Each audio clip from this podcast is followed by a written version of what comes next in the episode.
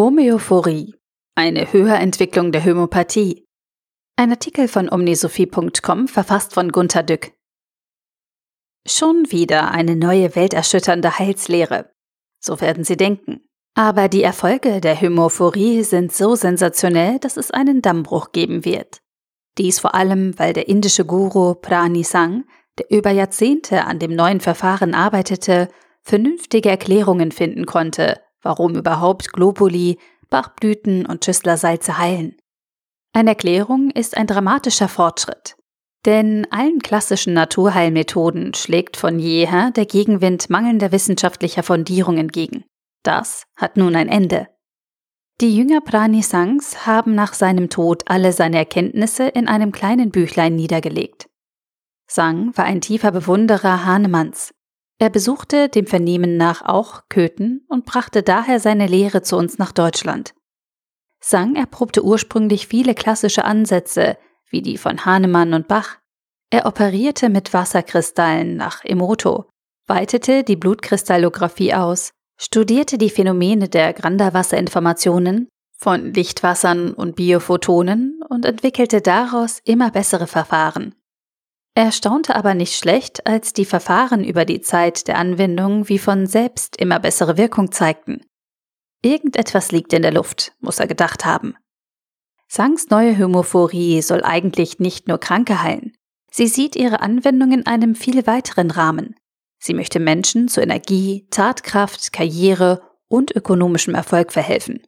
Kurz, sie verschreibt sich der persönlichen Höherentwicklung des Menschen.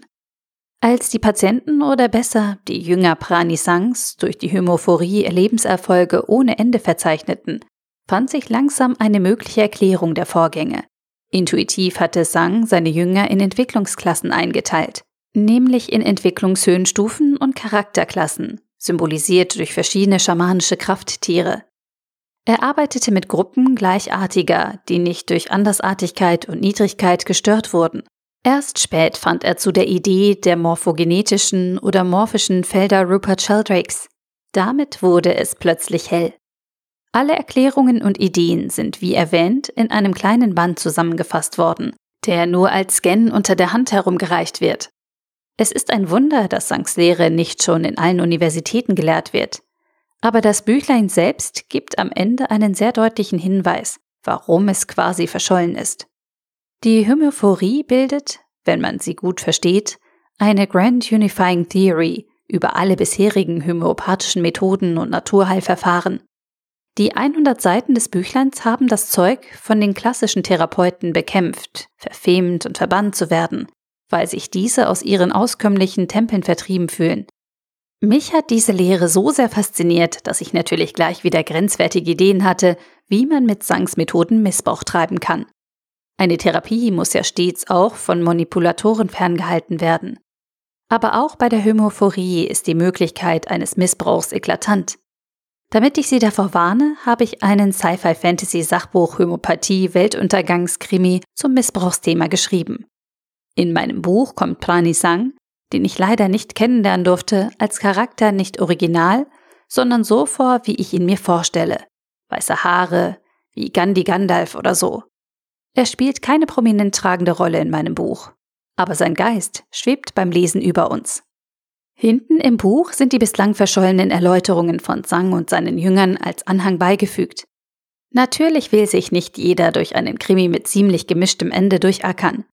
Viele von ihnen werden einfach nur Homophoristin oder Sangs Anhänger werden oder auch nur Seelenruhe, Trost und Lebenserfolg finden wollen. Ich habe daher den D. Polarize Verlag überzeugen können, das verbotene Büchlein gesondert neu aufzulegen und der breitesten Öffentlichkeit zugänglich zu machen. Ich schaue über das eben geschriebene. Im Grunde habe ich schon wieder so viel Text wie bei einem normalen Daily Dück zusammen. Da fällt mir auf, dass ich im Grunde noch gar nichts Konkretes verraten, sondern nur oberflächliche Werbung gepostet habe. Ärgerlich, total ärgerlich.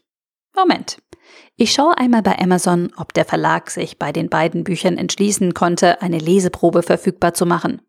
Entwarnung.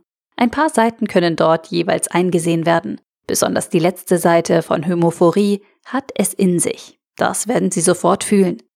Und wie immer, Ich habe schon zwei erste Pakete aus der Druckerei bekommen. Der passend grüne Signierstift liegt hier. Sie können die Bücher direkt über dück.omnisophie.com bestellen, was aber natürlich dem Amazon-Verkaufsrang oder dem Buchhändler schadet. Sei es drum.